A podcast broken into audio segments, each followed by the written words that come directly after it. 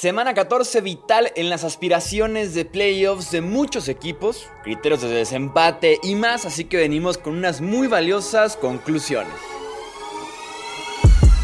Hablemos de fútbol. Hablemos de fútbol. Noticias, análisis, opinión y debate de la NFL con el estilo de Hablemos de fútbol.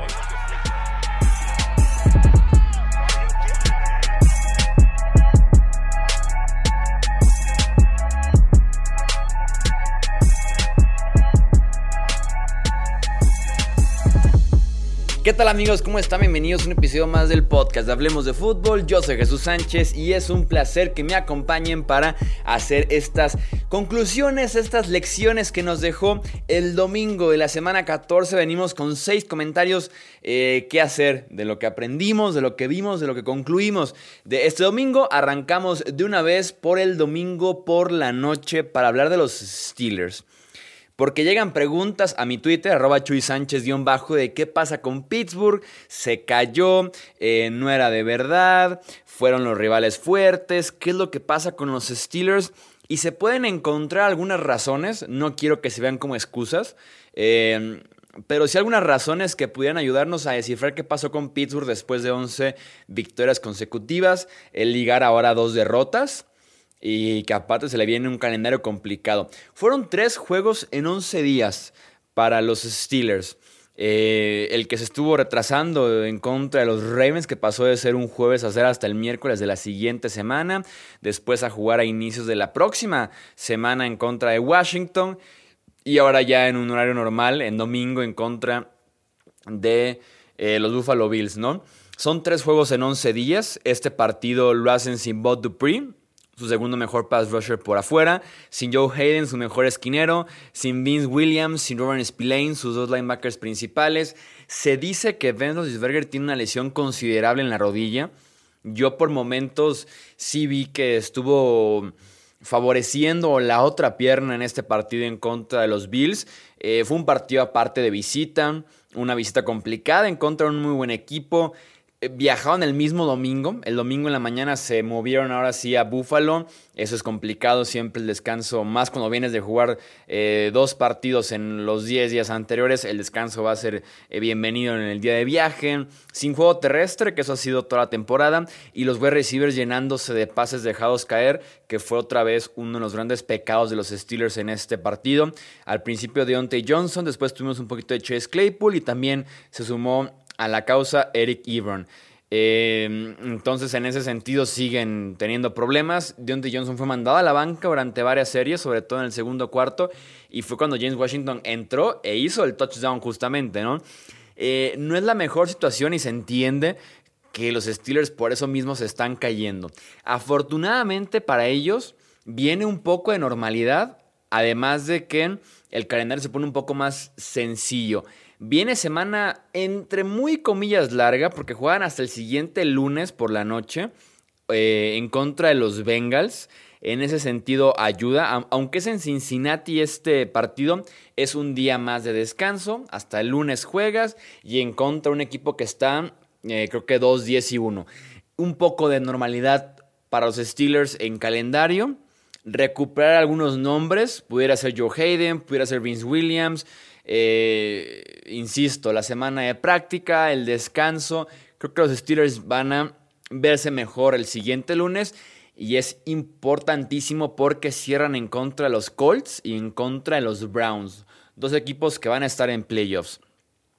Lo que noto con los Steelers, y puede ser preocupante esto, es que en la temporada de NFL no quieres llegar a tu pico muy temprano, no quieres mostrar tu mejor fútbol en octubre o en noviembre a principios. Quieres estar jugando tu mejor fútbol en estos momentos. Para calentarte, cerrar fuerte, cerrar con alguna prueba interesante que te mida bien tu nivel de playoffs. Tal vez un partido sencillo, un partido mediano o descansar en semana 17 y ahora sí llegar con todo enero. Pero quieres llegar con tu pico más alto. Y los Steelers me da la impresión de que su pico más alto llegó ya hace semanas cuando mm, vencieron, por ejemplo, fuerte a los Browns, después un partido cerrado con los Titans, pero que sacaban adelante, un partido cerrado con los Ravens, pero que sacaban también adelante. Y esos tres partidos estamos hablando que es del 18 de octubre al 1 de noviembre. Insisto, no quieres llegar a tu pico en el momento incorrecto. Entonces vamos viendo cómo se recuperan en contra de los Bengals. Eh, un ejemplo eh, de, esto de los picos, eh, Tennessee la temporada pasada llegó a su pico en el momento correcto y se metió hasta la final de conferencia. Y por ejemplo, los Patriots llegaron a su pico muy temprano, estaban invictos como en la semana 8. Ese fue su pico y a partir de ahí se vinieron para abajo. Entonces es importante el, tema de los momentos llegando a la postemporada. Siguiente conclusión, me gustaría hablar de Jalen Hurts y creo que Hurts entró para darle un chispazo, así mismo lo comentó Doc Peterson, a la ofensiva de Filadelfia y en efecto fue eso, fue un chispazo lo que vimos. Fue aire fresco para esa ofensiva. Fueron llantas nuevas porque estaban ponchadísimas las llantas de marca Carson Wentz en esta ofensiva. Mucha read option, le dieron mucho juego a hacer la finta con el corredor, de vez en cuando se la daba Miles Sanders, de vez en cuando se la quedaba el mismo Jalen Hurts. Vimos los resultados, 115 yardas y touchdown para Miles Sanders, mientras que Hurts fueron 106 yardas corriendo en contra de una defensiva que tenía creo que 56 partidos sin permitir un corredor de más de 100 yardas, aquí fueron dos. Aquí fueron dos y tiene que ver con eso. Mucha read eh, tener a la defensiva todo el tiempo pensando en qué viene eh, está la expectativa de qué es lo que va a pasar enfrente de ti. Otra vez muy buen control adentro de la bolsa de protección y cuidar mejor el ovoide, dos aspectos que estaban perdidísimos con Carson Wentz como coreback. Eh, y pensar que justamente ambas no lo hacían nada, pero nada bien eh, Carson Wentz. El juego aéreo no fue tan efectivo, pero hizo lo suficiente. Dos, tres pases, se apoyó de sus alas cerradas, se apoyó el regreso de Alshon Jeffrey, que hasta anota en este partido. E insisto, mucho, mucha ayuda del juego terrestre que hasta el mismo se involucró. Y además mucha ayuda de la defensiva, que también se benefició de haber enfrentado a Tyson Hill. Ya tocaremos ese tema, pero sí, Jalen Hurts fue el chispazo que Filadelfia necesitaba creo yo que también mucho que ver el hecho de que era su primer inicio, que te juega a tu favor y te juega en contra, ¿no?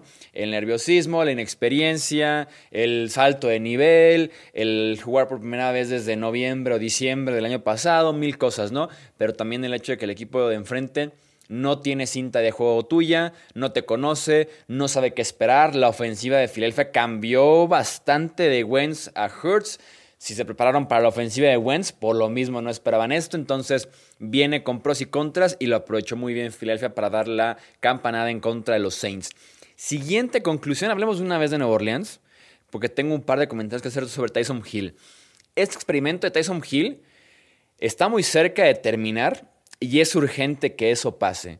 Se jugó un poquito con la idea de que Drew Brees pudiera volver en contra de Filadelfia. Siempre se manejó con la idea de que es una posibilidad, pero no es tan real.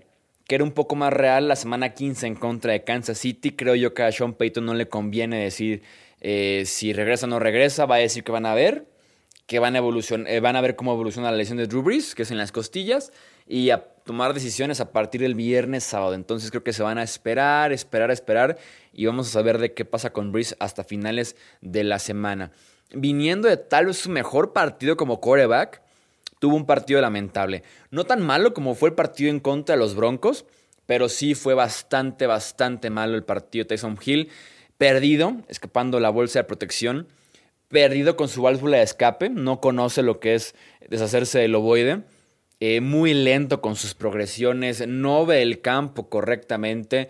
Si ve una opción en la que la ventana es pequeña, que en la NFL las ventanas son pequeñas, no se anima a jalar el gatillo. No tiene esa confianza todavía como pasador eh, y fue, fue lamentable, fue lamentable el partido de Tyson Hill.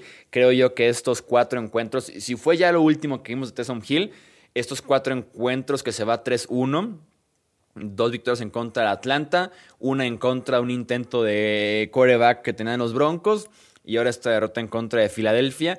Creo yo que te da las suficientes cartas como para creer que no es el coreback del futuro de Nueva Orleans. Sean Payton tal vez no lo vuelva a querer meter como tal, pero eh, a mí me queda clarísimo que Tyson Hill no pertenece a la NFL como coreback. Me queda clarísimo. En los dos touchdowns que tiene esta semana lo ayudan demasiado sus wide receivers, pero demasiado, demasiado, demasiado. Primero Manuel Sanders, después Jared Cook, que la cerrada. Y vamos viendo qué pasa con el tema de Drew Brees. Siguiente conclusión, son demasiadas las formas en las que te pueden matar los Chiefs. Aprendí bastante de Kansas City, confirmé algunas cosas. Hay demasiados recursos, hay demasiadas formas de ganar touchdown Travis Kelsey, Tyreek Hill, Nicole Harman, eh, de Marcus Robinson tiene esa misma peligrosidad. Clyde Edwards Heller que no está al 100%, pero conocemos lo que puede hacer. Con Mahomes no hay ventaja segura, no hay escenario difícil, no hay visita que no pueda sacar adelante. Hay equipos muy sólidos allá afuera. Allá afuera me refiero en la conferencia americana. Mm, no sé quién los pueda sacar. No sé quién los pueda sacar. Este esfuerzo defensivo que tiene Miami al principio de tres intercepciones, cuatro series de los Chiefs fueron tres y fuera. Y aún así te hacen 33 puntos. Aún así te tienen el partido dominado para el inicio del tercer cuarto. Aún así, después del 0-10, te hacen 28 puntos sin respuesta, ¿no? E, es, realmente muy, pero muy difícil sacarle un partido a, a, a estos Chiefs. Eh, insisto, no sé quién los pueda sacar en la conferencia americana de lo bien que se ve en un inicio muy, muy pobre. Y aún así tienen los partidos eh, adelante ya para el tercer cuarto. Ni siquiera es como que se está en tanto tiempo eh, haciendo la, remontada. El récord que tiene Kansas City cuando se pone abajo en el marcador desde que llega Carson, perdón, desde, desde que llega Patrick Mahomes es brutal. Es brutal. Desde el inicio de la campaña 2019 eh, los equipos de la NFL, sin contar a los Chiefs, que van perdiendo por 10 o más puntos en algún punto del partido, tienen récord de 68 victorias, 356 derrotas y un empate, para un porcentaje de victoria de puntos 160. Los Chiefs también, desde el principio del 2019, perdiendo por 10 o más puntos, tienen récord de 8 ganados y un perdido. .888 de porcentaje de victorias.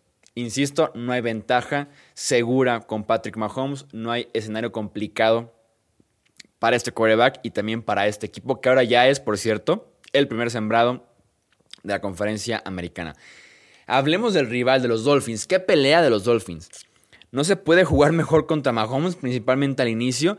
Faltó que la ofensiva correspondiera ese buen arranque para poder hacer la mayor ventaja posible, hacer el colchón más grande que se pueda. En este inicio que, que tienen de, en el primer cuarto de dos intercepciones y un test y fuera después de un cuarta y 42 que tenían los Chiefs, eh, la ofensiva tiene un gol de campo fallado por Sanders, el pateador. Una serie ofensiva inició en la yarda 47 de Kansas City y apenas acabó en un gol de campo largo. Entonces hizo falta un mejor inicio. El cierre, la lucha, el no desanimarse después de 28 puntos sin respuesta, eso sí es muy positivo por parte de Miami. Aunque yo veo dos versiones de este equipo, sobre todo la ofensiva. En los primeros tres cuartos hicieron 10 puntos con pases cortos, con reversibles, pantallas Muchos trucos, poca producción.